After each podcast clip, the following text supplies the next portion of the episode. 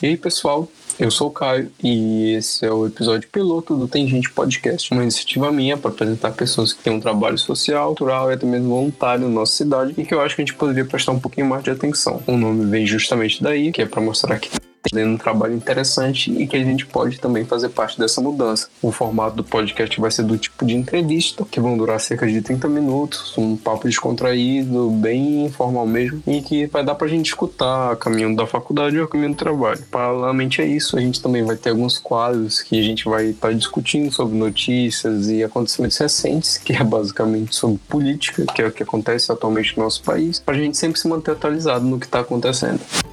A primeira convidada desse podcast e a convidada desse episódio piloto vai ser ninguém menos que a minha mãe. Tem bastante coisa para falar e realiza um projeto social bem extensivo e eu vou dar uma breve introdução sobre ela e vou deixar que o resto ela fale por si só. Ela é presidente do Movimento de Mulheres por Mora de Orquídeas, que atualmente realiza um projeto de 500 habitações para pessoas de baixa renda através do Minha Casa Minha Vida Entidades e a gente vai estar discutindo bastante sobre esse projeto, além de ser coordenadora nacional da União Nacional por Moradia Popular. Ela vai estar aqui explicando sobre como esse projeto começou, quais são as dificuldades de se administrar um projeto tão grande com tantas pessoas e quais são as perspectivas de novos empreendimentos do tipo. Lembrando que o feedback de vocês é importantíssimo, por isso eu vou deixar minhas redes sociais aqui na descrição desse episódio para vocês irem lá comentar comigo, fazer críticas construtivas sobre esse episódio, porque elas são sempre bem-vindas. Não esqueça de recomendar para os amigos se vocês gostarem e é nóis!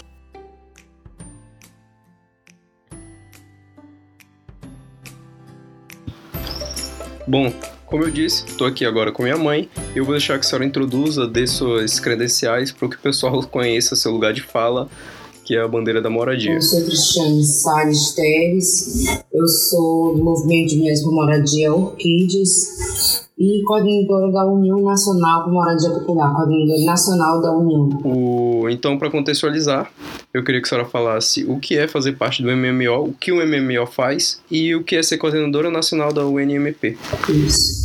Bom, o MMO, que é o Movimento de Mulheres por Moradia Orquídea, é um movimento que nós iniciamos com um grupo de mulheres que discutia a violência contra as mulheres. Só que as mulheres que vinham nos procurar, elas traziam dois tipos de violência a violência doméstica que elas sofriam dos companheiros e a violência pelo fato de não ter moradia. Nós íamos com elas, até elas moravam, para ver a condição da violência, para tentar falar com o agressor, tentar dar encaminhamento na questão da violência, e encontrávamos a violência do despejo, da ameaça do despejo, da ameaça da reintegração de posse. Aí nós começamos a atuar no tocante à falta de habitação delas, à falta de moradia digna. E foi aí que nós, um grupo de mulheres, criou o movimento Mulheres Orquídeas. Tanto é que ah, o, movimento tem é, seis coordenadores, e dos quais quatro não têm moradia, ou não tinham moradia, moravam de aluguel, não tem nível superior, só tem nível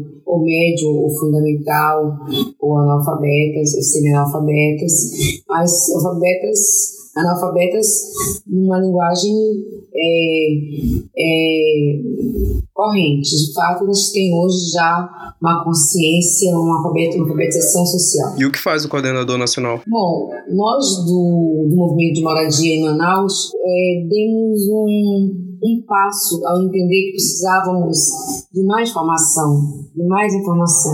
Foi aí que nós procuramos a União Nacional por Moradia Popular. No Brasil tem vários movimentos nacionais que tratam da questão da moradia urbana e nós fomos atrás desse movimento que nos acolheu. E com esse movimento nós conseguimos é, organizar outras associações, outros movimentos para além do movimento de mulheres orquídeas para lutar pelo, por, esse direito, que é o direito constitucional, o direito de moradia, artigo 6 da Constituição, artigo, são os artigos que falam do direito básico do cidadão e da cidadã, e que quando nós é, trouxemos outros movimentos, articulamos a União a nível de Estado, e hoje conseguimos estar numa coordenação nacional, porque a, a União Nacional ela não tem uma hierarquia, não tem um coordenador nacional, todos nós, de cada estado do Brasil onde tem a União, é coordenador nacional, a gente reúne em colegiado de três em três meses, de dois em dois meses, para decidir quanto a União, como vai estar é, defendendo a pauta da moradia no Brasil para os sem-tetos do Brasil. Então, a União ela nasce quando o Brasil é, muda da questão agrária, do morador agrário, que tinha uma luta do campo muito forte, ainda tem, mas era muito forte antes, para uma luta urbana, quando migra para a capital, com a influência da reforma é, da indústria, a reforma da, da, do comércio, com essa é, mecanização da indústria, onde a mão de obra vem para os grandes centros e vem o êxito para o grande centro, a população para os grandes centros. E essa população vem em busca do elo, em busca do, do elo perdido, que é o dinheiro, do emprego, e chega nas cidades e encontra é, um emprego, mas com não tem onde morar. Um subemprego, né? É. Ou emprego nas indústrias, nas fábricas, Recôncavo Baiano, é, Minas Gerais, São Paulo, Amazonas, Manaus, no caso, e eles encontram emprego, mas não encontram. O salário não compensa, não paga o. o no caso, casa, as necessidades básicas. Não, não paga. Eles passam a ocupar. Uma das primeiras ocupações, Manaus quase todo foi ocupação. Foi a cidade das palhas, você nem lembra, nem sabe como iniciou a alvorada. Foi o resultado desse êxito e das pessoas em busca do Eldorado que era emprego no distrito industrial. Então, deixa eu ver se eu entendi. O movimento de mulheres era um movimento que atendia situações de violência doméstica e tudo mais, e nessas situações a senhora viu uma demanda por moradia que surgiu meio que organicamente e a partir daí isso se tornou sua bandeira, se tornou seu objetivo de luta garantir moradia como um direito, não como um isso, privilégio. Nós percebemos a necessidade e a falta de pessoas com mínimo de conhecimento jurídico, mínimo de conhecimento político, do direito, né? O político no sentido da política pública. O mínimo de noção sobre isso, o mínimo de entender que, que a luta pela terra, a luta pela moradia é é direito, não é a favor do Estado, é a favor do governo, não se deve trocar por votos, não se deve utilizar um direito básico para pensar que é benécia do governo, para pensar que, ah, eu estou sonhando. É um sonho no sentido de que quer realizar, mas é um sonho, é um direito. Então a gente se organizou formando as lideranças a partir desses princípios. Eu e outras pessoas ajudamos a criar esse sentido de que o direito tem que se lutar por, por esse direito, como se luta pelo diverso direito do povo cidadão, da cidadã brasileira. E chegando aqui no assunto que eu gostaria que a gente conversasse um pouco, que é o empreendimento que o MMO constrói, que são 600 habitações de pessoas de baixa renda, que surgiu a partir do Minha Casa Minha Vida Entidades. O pessoal conhece bastante Minha Casa Minha Vida, houve aí existem dezenas pela cidade de condomínios que estão sendo financiados pela Caixa, pelo Minha Casa Minha Vida, mas pouca gente conhece essas entidades, esse lado do projeto, que é dedicado a essas pessoas de baixa renda. Quem são essas pessoas de baixa renda que estão sendo beneficiadas por esse projeto e o que é o Minha Casa Minha Vida Entidades? Foi uma conquista o governo, é decisão de governo, né? Política pública é uma decisão dos governos. Mas a gente assim, elege governantes é... para que eles tomem decisões quanto à utilização do dinheiro que é público. Então não foi uma benesse, foi uma decisão do governo Lula em é, criar um programa para baixa renda. E ele não criou um programa para acabar com o déficit habitacional. Ele criou um programa, primeiro, para diminuir o desemprego, porque construção gera muito emprego. O movimento que pressionou o presidente, ele foi sensível. Exatamente, esse detalhe é importantíssimo. Não é uma decisão aleatória do governo. Ele não chegou lá e deu uma canetada, agora eu quero dar casa para esse pessoal. Não, existia uma pressão dos movimentos sociais para que isso acontecesse. Tanto qualquer decisão do governo tem uma pressão de movimentos sociais, de grupos organizados que se mobilizam para que as decisões sejam tomadas. Mas... identidades foi o presidente Lula tinha uma relação com algumas pessoas do movimento, como o Dito de São Paulo. O Dito é um negro que atua há muitos anos com habitação, com os companheiros de Minas Gerais, Saulo Manuel, que conversaram com o presidente, disseram da importância e necessidade de criar um programa para atender aos movimentos sociais, às famílias de baixa renda, porque os construtores não queriam construir, e até hoje não querem, para essa faixa, porque é muito barato. Não gera lucro, né? Então, ele criou o programa pressionado pelo movimento, mas foi sensível, não vou tirar o mérito do presidente, sensível da sensibilidade. Como tirei de nenhum presidente sensível à causa social de uma demanda da população de baixa renda no Brasil. Demanda básica, né? Demanda de, com os direitos básicos. Então ele criou o programa, as famílias elas se inscrevem nas entidades, elas se inscrevem e a partir de uma análise socioeconômica feita por uma equipe técnica social se inicia com voluntários, que são assistentes sociais, psicólogos, pedagogos, faz um levantamento, faz um, um estudo do perfil da família e enquadra, tem um, um critérios, né, critérios nacionais e critérios que a entidade, o povo vota, estabelece os critérios, no caso do Orquídea, os critérios nacionais são é, mulher chefe de família, é, coabitação, que moram muitas famílias na mesma casa, é, famílias que têm idosos ou portadores de necessidades especiais. Esse critério de mulheres como chefe de família para aquisição de uma casa nesses projetos sociais é, vem bem a calhar com o que o MMO prega, né? Porque são um movimento de mulheres para mulheres. E isso é um critério nacional ou é um critério específico mesmo do Orquídea? Nacional. E tem o critério também de morar em área de risco, são critérios nacionais. E o critério, o idoso é uma lei que ampara um percentual para idosos, e portador de necessidade é uma lei. Então, os critérios nacionais são três, e tem mais um percentual que é de 3% para atender idosos e portadores de necessidades. E os demais critérios que o doutor foi pai chefe de família, é, nós também estabelecemos mais dois critérios, além do pai chefe de família, foi a frequência, a participação nos atos, reuniões, essa vida orgânica dentro do movimento, né, que é a frequência, a participação, e nós adotamos também é, homossexuais, é, é, casais, então nós, para que eles não ficassem fora e tomassem um susto quando aparecesse o nome de um homem sem filhos. E aí esses critérios formam a, a população que foi selecionada para o, o programa Orquídeas, né, que são três projetos de 200 unidades cada. E aí nós contemplamos no sentido que Orquídea é o canal entre a família e a obtenção do seu direito da casa própria. Nós temos um ditado popular no movimento que nós utilizamos em sonho que sonha só é só um sonho. Sonho que sonhamos juntos é realidade. Então, o filho é um sonho que sonhamos juntos. Várias famílias. Então, isso tornou realidade. Só para ficar bem fechadinho, qual é a faixa de renda dessas pessoas que adquiriram a casa? A gente tem tudo, né? Vendedora de bombom. Sim, sim, mas a faixa salarial em salários mínimos, mais ou menos. A gente ganha 300 reais, a gente ganha mil e seiscentos reais ganha no conta-cheque, que ganha o salário.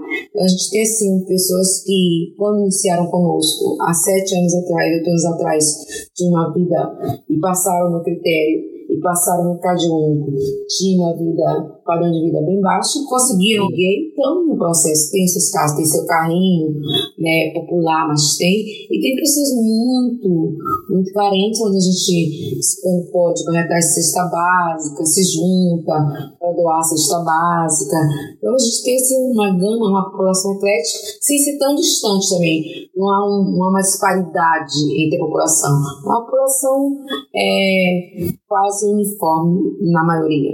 A senhora disse agora há pouco que são sete anos de empreendimento. Do contrato até aqui são sete tá. anos. Tá. Mesmo que o projeto não tenha sido oficialmente entregue, já há pessoas morando lá, obviamente pessoas que serão beneficiadas com a entrega. Não tem nenhuma pessoa que esteja morando lá que não esteja cadastrada para receber uma casa. Mas de onde veio essa decisão de não estar entregue, mas já haver pessoas morando Bom, lá? Bom, a decisão foi tomada há três anos atrás em virtude de invasões, né? Nós em Manaus temos muita carência, são 129 mil sem teto, pessoas em área de risco, a gente é muito sensível. E eu vi as casas levantadas, o povo quis entrar. E a gente teve que destinar a quem lutou, a quem foi pro sol, a quem ia pra reunião, a quem se inscreveu, a quem passou nos critérios. Então nós achamos por bem que elas assumissem o fundo do, do empreendimento para evitar a invasão por trás. E aí nós fomos trazendo aos poucos as famílias. Tem muitas casas desabitadas devido à questão da água, que nós temos que ter água aqui com o tempo. Até porque estruturalmente o empreendimento não está finalizado, então, né? Então, a gente tem lá um número é, de quase 400 famílias, dividido nos três orquídeas, e elas ajudam e evitaram a invasão, a perda da casa para invasores. Nós não, não condenamos os invasores, nós queremos é ter mais casa para que esse povo possa morar dignamente. Entendi. Então o cenário é o seguinte: vocês não têm entregue ainda o empreendimento, mas já há cerca de 400 famílias morando. Porém, tudo que acontece lá ainda é responsável, responsabilidade do Orquides. E, bom, eu mesmo acompanhei por bastante tempo, acompanho desde o início, e eu sei que aconteceu bastante coisa lá que já foi, assim, absurdo, foi louco. Lidando com 400 famílias, é de se esperar que essas coisas aconteçam.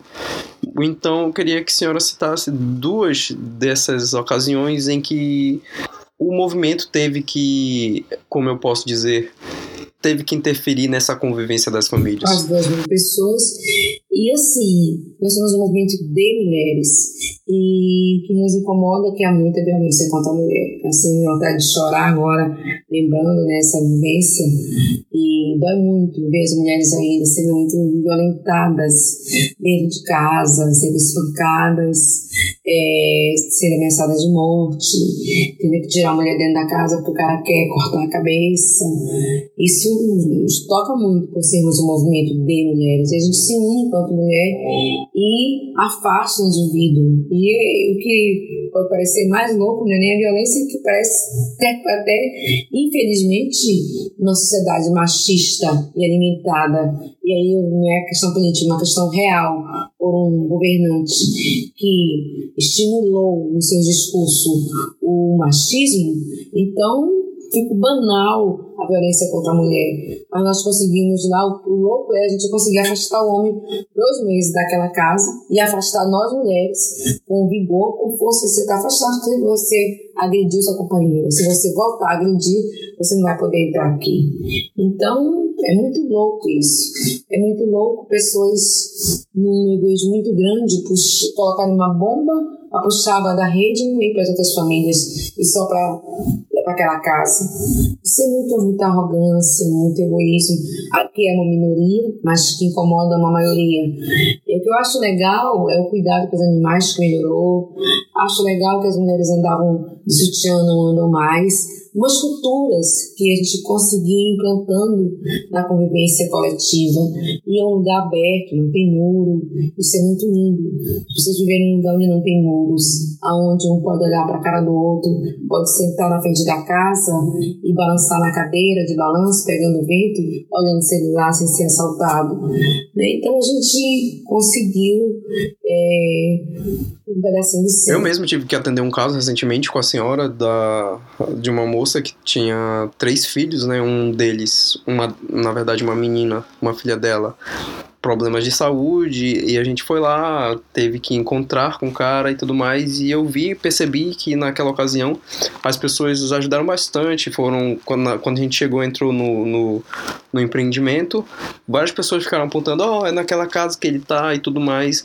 Tem essa noção de comunidade já bem inserida naquele grupo. A gente assiste, temos uma equipe técnica, né, diretiva. A equipe diretiva ela investe muito na questão da violência contra a mulher que é a Fabiola, Janete Francisca, mas a equipe social, que é a Mônica, Laura e a Marília, elas investem em várias frentes.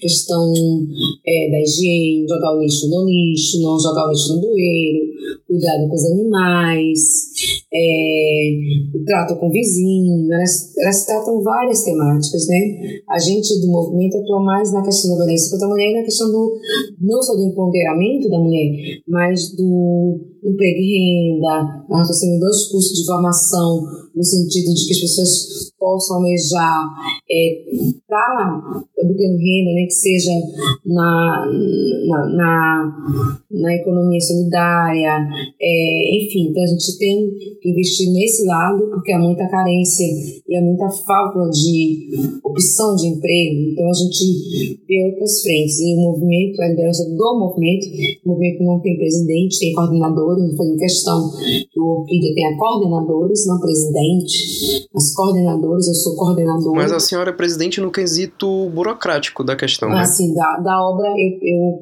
respondo oficialmente pela obra, que tem que ter o CPF que responda, no caso eu respondo, aí tem uma hierarquia, sim, dentro da obra. Mas é puramente técnico, né?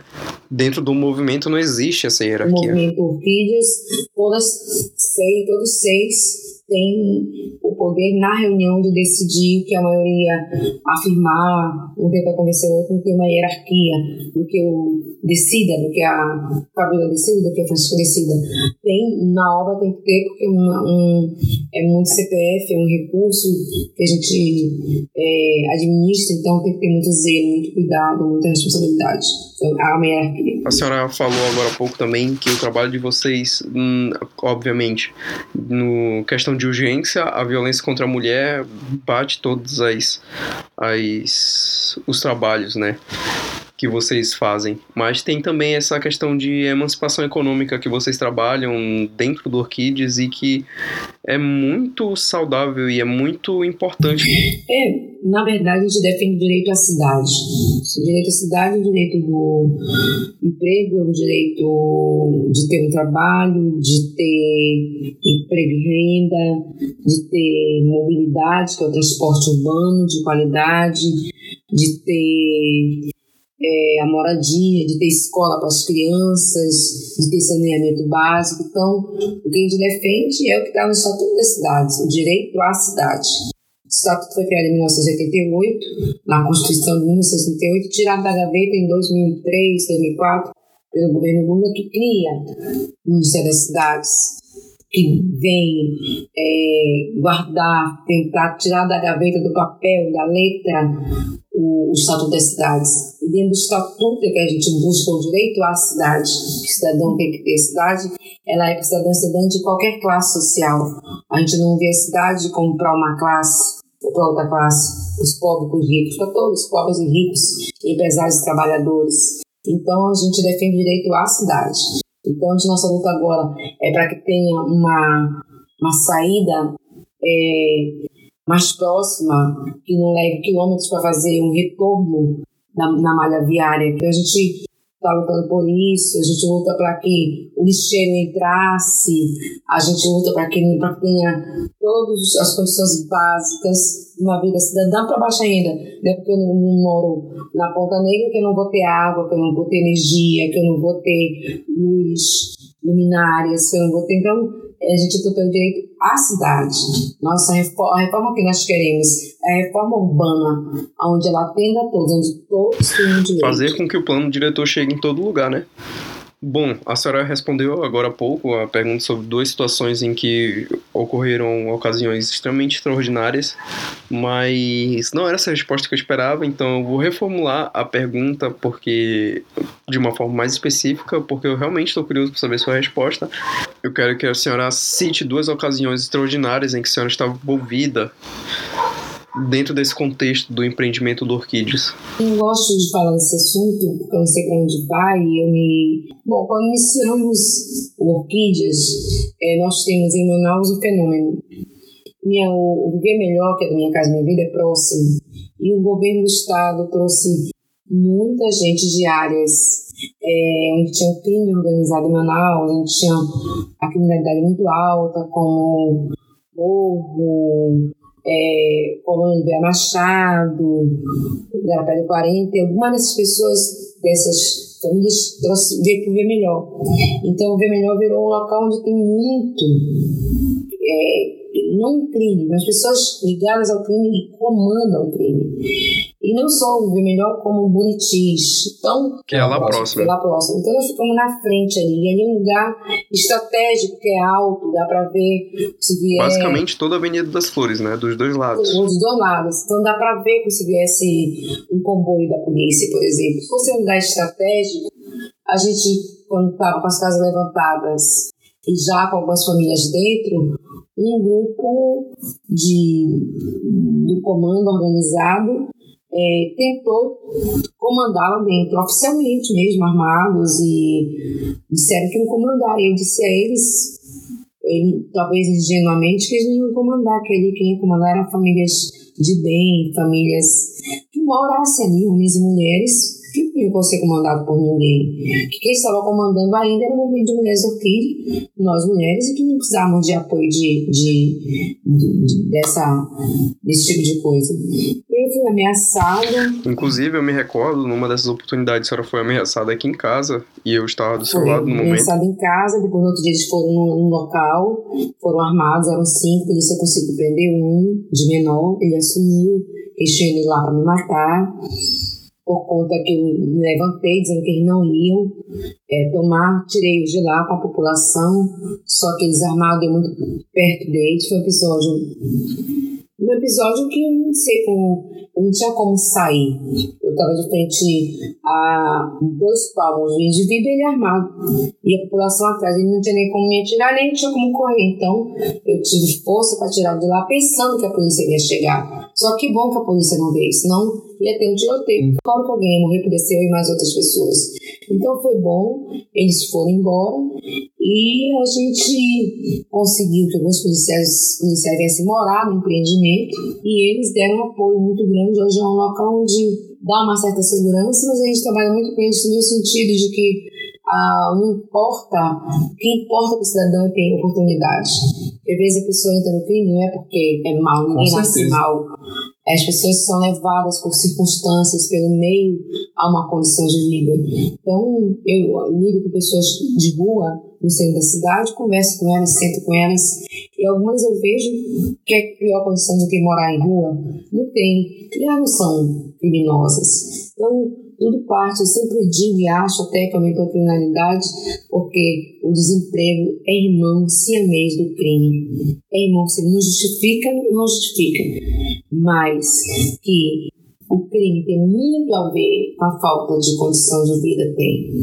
Então a gente não é tão radical quanto a isso, a pedimos para que os policiais também não sejam. Mas nós temos um lugar onde as pessoas se sentem mais tranquilas e se sentem. A senhora citou um primeiro, eu acho que basicamente é quase que suficiente uma ameaça de morte desse nível, mas se a senhora quiser citar um segundo, sinta-se à vontade, porque a gente está aqui para isso. Depois desse, ameaças de, de agressores de mulheres, né? Eu sofri uma ameaça, uma ameaça por parte de um homem que bateu muito na sua mulher e foi levado na viatura e ele mesmo na frente policial me ameaçava que eu ia pagar, que eu ia ver. Então, é, isso é, é, grave, né? Porque você tem que ouvir de um homem de quase dois metros, eu sou muito pequena, que vai fazer acontecer comigo. Então é um dos fatos. Outro fato foi uma mãe que negligenciou demais sua criança. Eu tive que tirá-la, isso dói muito, porque a criança de seis anos era é, violentada pelo, pelo padrasto, tinha que fazer sexo oral, tinha, mãe levava para os programas com idosos, com homens mais velhos, a criança fazia também. Então, foi uma circunstância que me chocou muito, que me entristeceu muito de ver aquela criança passando por tudo aquilo. Então a gente vê muita coisa. Idosa abandonada por todos, por todos os filhos. Muito carente, a gente tendo que dar atenção, se desdobrar por uma, por uma idosa quando nosso corpo, os filhos não dão atenção. Ah, aquela senhorinha que sempre me dá bolo, qual é o nome dela? Irene. Ela foi maltratada, mas hoje a família, porque ela tem uma casa, trata melhor, né? Ela tem uma casa. Então, dá muito ver os idosos sem ninguém, sem. Né, para quem dá um cuidado maior, porque quando acontece com uma criança, toda a comunidade se revolta, se né? Revolta. Já com idoso, só nós, só nós, a equipe técnica, o Lobo, a Laura, louvo a, a Mônica, toda a equipe por ter uma sensibilidade com os idosos e é onde a gente mais visita os idosos. Então, tem vários, se for lembrar as coisas, a gente se emociona porque é vida humana, né? E vida humana, a gente tem que ter apreço, cuidado e zelo. E não, não tem condição de dar atenção a todos. Alguns ficam tristes, chateados ah, não gosto de mim, não é, porque 400 pessoas multiplica por 5, 2 mil. 400 famílias, no caso. 400 famílias multiplica por 5, 5, 4, é, 4 vezes 5, 22 mil pessoas para você dar atenção e cobrar e exigir não é fácil. A senhora citou esse trabalho lá no centro, né, com pessoas de rua, que eu já acompanho desde o início também. É, a gente podia falar aqui sobre, numa, sobre isso numa próxima oportunidade, que é basicamente o pré prédio que está sendo ocupado por várias famílias, né, lá no centro e está tendo essa luta para manter as famílias lá. A gente poderia dedicar um pouco mais de tempo num próximo episódio a esse seu trabalho, mas o foco nesse aqui vai ser empreendimento. Então, em outra oportunidade, a gente pode conversar sobre esse trabalho mesmo. Com certeza, sem problemas. E uma última pergunta para a gente encerrar nosso, nossa entrevista aqui é, na verdade, uma denúncia que eu recebi recentemente, eu queria saber se procede. É verdade que seus filhos foram obrigados a sentar vasos sanitários na obra? É, meu filho não é criança, um rapaz de 23 anos, então se ele não é uma criança e ele queria um soldo, receber alguma coisa, isso tem trabalho. Então acho que a gente tem que animar as pessoas a entender que renda, dinheiro, não cai do céu Cai o céu é a força, a vida, o dom da vida, é respirar. Respirar é um dom que Deus dá. O resto é braço, perna, mão e atrás trabalhar para ter um recurso para sobreviver. Então, acho que eu acho que fiz bem. Sendo meu filho que tem trabalhos e trabalhos, trabalhos pesados, que ganha que é digno. E que a dignidade do homem, de uma mulher, do ser humano, vem do trabalho. Lembro de uma música do Wagner, Wagner que diz o homem se trabalha, o homem não tem honra, e sem sua honra, o homem não tem nada. Então, acho que é isso, é ensinar, acho que ensinei. E se precisar, ensino de novo, boto para carregar camburão, alguma coisa pesada para ver que não é, é boa vida. Faz parte.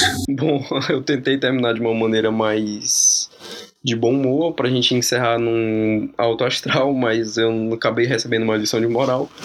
Então, acho que a gente vai ficando por aqui. Valeu bastante a pena esse, esse papo que a gente teve, para a gente conhecer um pouco sobre o trabalho do Orquídeas, que está realizando já um belo trabalho, um lindo trabalho, de 600 casas para pessoas de baixa renda, que eu acompanho desde o começo, como já disse no, no decorrer do episódio. E são pessoas incríveis, eu tive a oportunidade de conhecer muita gente legal lá, assim como entrei em contato com uma realidade muito diferente da minha e me fez enxergar o mundo de uma forma menos objetiva, digamos, no sentido de enxergar da minha perspectiva. É isso, espero que vocês também tenham aproveitado. A gente vai ficando por aqui e eu aguardo vocês no próximo episódio. Beijão.